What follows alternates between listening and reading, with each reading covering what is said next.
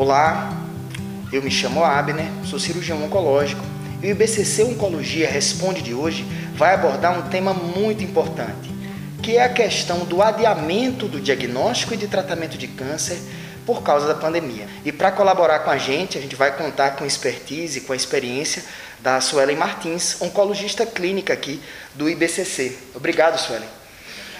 E a primeira pergunta que eu já vou transmitir para você, Suelen, é que a gente possa conversar. É, por que adiar o tratamento ou diagnóstico de um câncer pode trazer prejuízos para os pacientes? Bom, Abner, o tratamento inicial do câncer e o diagnóstico inicial é muito importante para que esse paciente tenha maior chances de cura. Quando o paciente demora muito tempo para fazer esse diagnóstico, infelizmente as possibilidades diminuem. Então, quanto antes a gente faz esse diagnóstico, melhor. Quando a epidemia começou, há muitos meses atrás, muitos pacientes deixaram de vir fazer os seus exames de rotina, né, os seus, suas biópsias, suas cirurgias, e muitas vezes isso pode impactar na sua chance de cura. Hoje em dia, a gente consegue atender esse paciente, fazer o, o diagnóstico e o tratamento de uma forma mais segura. E isso pode possibilitar aí com que é, tudo ocorra da melhor maneira possível para ele. Trazendo em números, né, o Brasil tem mais de 600 mil casos de câncer diagnosticados por ano. Se você imaginar que por mês há mais de 50 mil casos, né, Suelen, é, nesses quatro meses, possivelmente próximo de 200 mil pessoas tiveram atraso nesse diagnóstico. E esses, esses diagnósticos não sumiram. Eles vão acontecer. Então, esse adiamento, como a Sueli explicou muito bem, pode trazer prejuízos. No início da pandemia, em março, aqui no Brasil, é, muitas sociedades, as sociedades de oncologia clínica e de cirurgia oncológica recomendaram cautela e até adiamento mesmo de cuidados.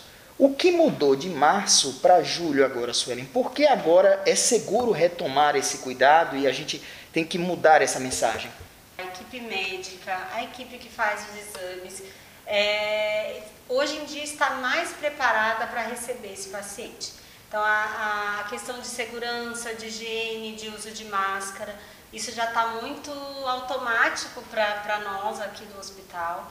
Então, isso fica muito mais seguro para o paciente. Todos então, os hospitais, né? É. Os hospitais têm fluxos hoje separados dos pacientes com diagnóstico de síndromes gripais, daqueles que estão tratando outras doenças. Exatamente. Aqui no IBCC Oncologia isso também acontece. E, por exemplo, nesses quatro meses, Suelen, os pacientes operados aqui pelo, pela especialidade de cirurgia oncológica, nenhum deles operados nesse período adoeceu de Covid na sua recuperação. Então, as unidades foram todas aprendendo né, a fazer isso com segurança. Suelen, ficou muito claro aqui que é uma escolha ruim adiar diagnóstico e tratamento do câncer, né? E também está muito claro que nas unidades, como acontece também no IBCC Oncologia, a gente tem todas as medidas de segurança: distanciamento social, máscara, oferta abundante de álcool para asseio das mãos. Mas que cuidados um paciente deve ter para se dirigir à unidade para diagnóstico, para atendimento?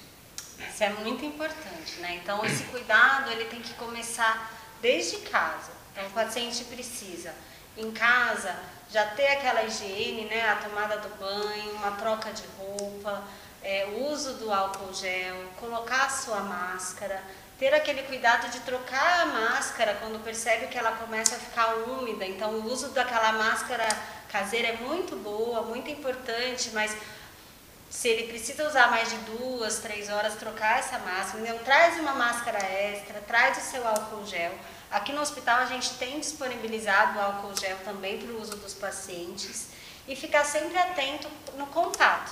Né? A mão ela sempre pode estar contaminada, então evitar contato com as mãos, né? em objetos, em pessoas.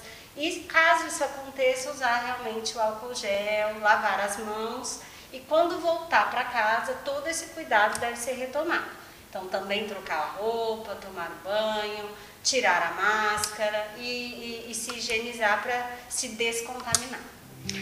Agradeço a doutora Suelen Martins a sua colaboração. Muito obrigado, Suelen. Tá? E fica a mensagem: estamos prontos para cuidar de vocês e recebê-los aqui no IBCC Oncologia. Até uma outra oportunidade.